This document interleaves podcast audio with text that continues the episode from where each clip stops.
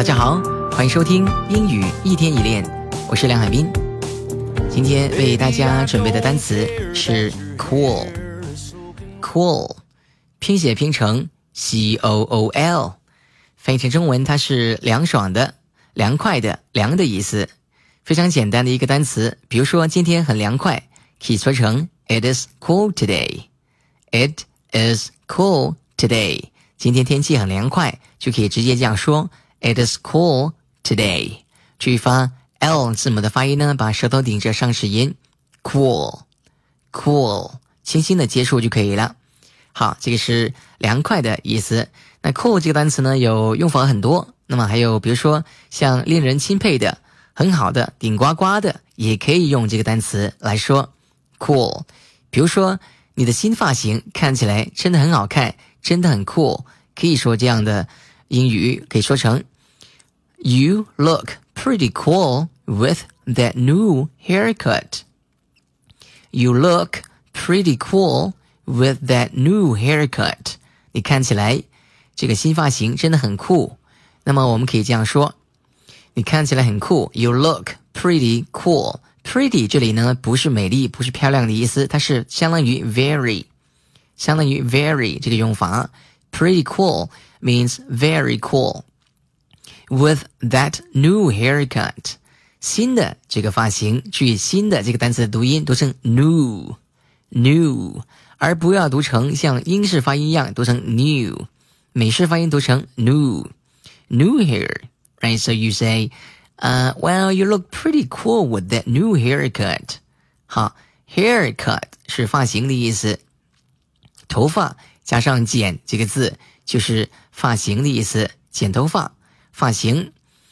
H A I R C U T haircut 就是发型的意思。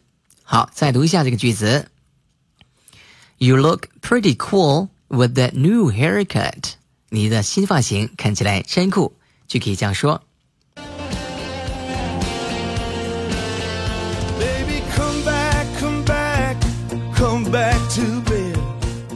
好，下面呢，我们来讲个习惯用语，说成 as cool as a cucumber，as cool as a cucumber，as as 翻译成中文是像什么什么一样什么。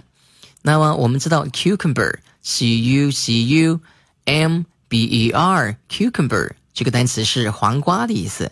黄瓜我们知道都是很凉的，像凉瓜、像黄瓜一样的，呃，冷或者凉快。那引申一下就是非常冷静的意思，非常冷静、泰然自若，可以用 as cool as a cucumber 这个用法来表示。比如说，No matter what happens。He's always as cool as a cucumber. No matter what happens, he's always as cool as a cucumber. 不管发生什么事情，他都能够非常的冷静，非常的泰然自若，就可以这样说。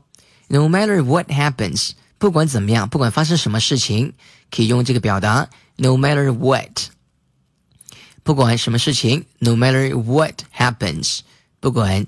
什么事情发生，就是发生什么事情。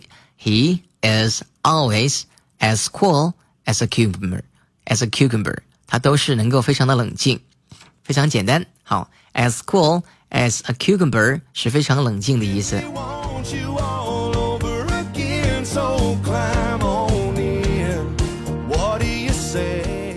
好，我们再来学一个习惯用语，叫 keep your cool。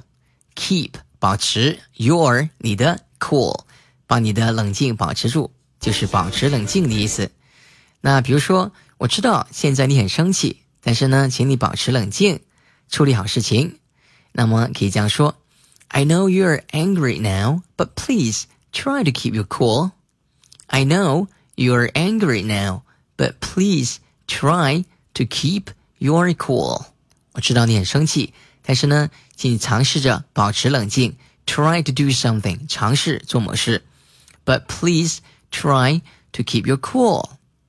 好，我们一起再练习一下完整的句子。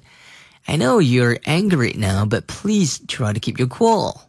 I know you're angry now, but please try to keep your cool. 请保持冷静， 就可以这样说。所以这个用法是 keep your cool，keep your cool。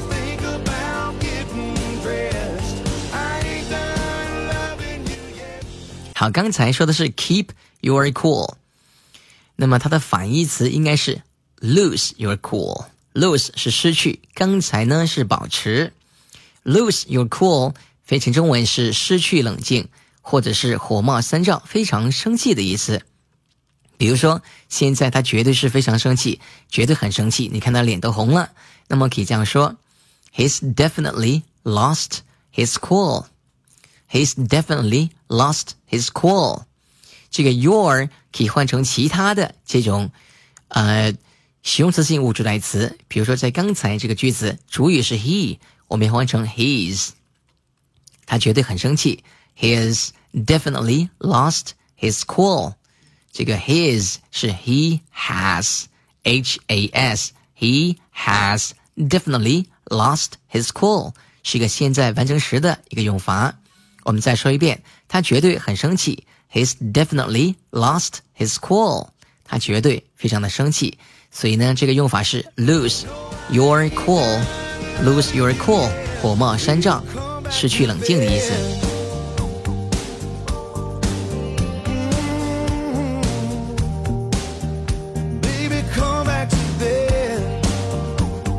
好了，那么今天的课程就到这里。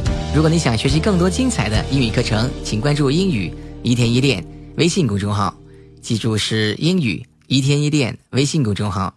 All right, now, thank you very much for listening to our program. This is your personal English coach with Simon Education. Bye for now. I'll see you next time. Baby, I don't